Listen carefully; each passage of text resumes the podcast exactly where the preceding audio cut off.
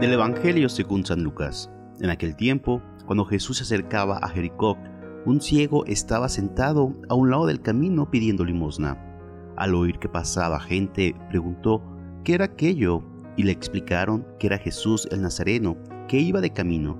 Entonces él comenzó a gritar, Jesús, hijo de David, ten compasión de mí. Los que iban adelante le regañaban para que se callara, pero él se puso a gritar más fuerte, Hijo de David, ten compasión de mí. Entonces Jesús se detuvo y mandó que se lo trajeran. Cuando estuvo cerca le preguntó, ¿qué quieres que haga por ti? Él le contestó, Señor, que vea. Jesús le dijo, recobra la vista, tu fe te ha curado. Enseguida el ciego recobró la vista y lo siguió bendiciendo a Dios, y todo el pueblo al ver esto alababa a Dios. Palabra del Señor. La curación del ciego está contada por Lucas con detalles muy expresivos. Alguien le explica al ciego que el que está pasando es Jesús. El invidente grita una y otra vez su oración, Jesús, hijo de David, ten compasión de mí. La gente se enfadaba por esos gritos, pero Jesús, nos dice el Evangelio, se detuvo y mandó que lo trajeran. La gente no lo quiere ayudar, pero Jesús sí. El diálogo es breve. Señor, que vea. Jesús le dijo, recobra la vista, tu fe te ha curado. Y el buen hombre lo sigue lleno de alegría, glorificando a Dios.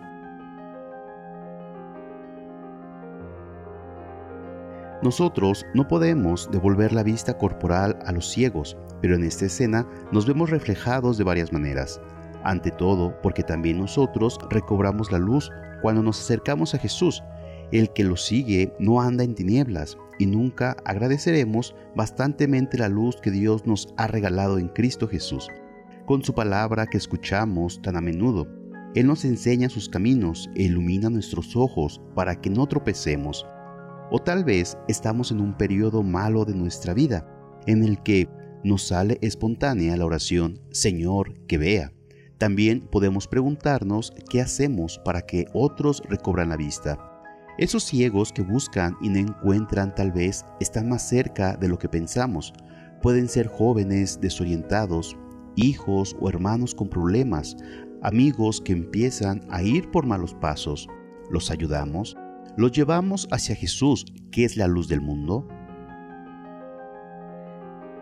Y que la bendición de Dios Todopoderoso, Padre, Hijo y Espíritu Santo, descienda sobre ti, tu familia y te acompañe para siempre. Amén.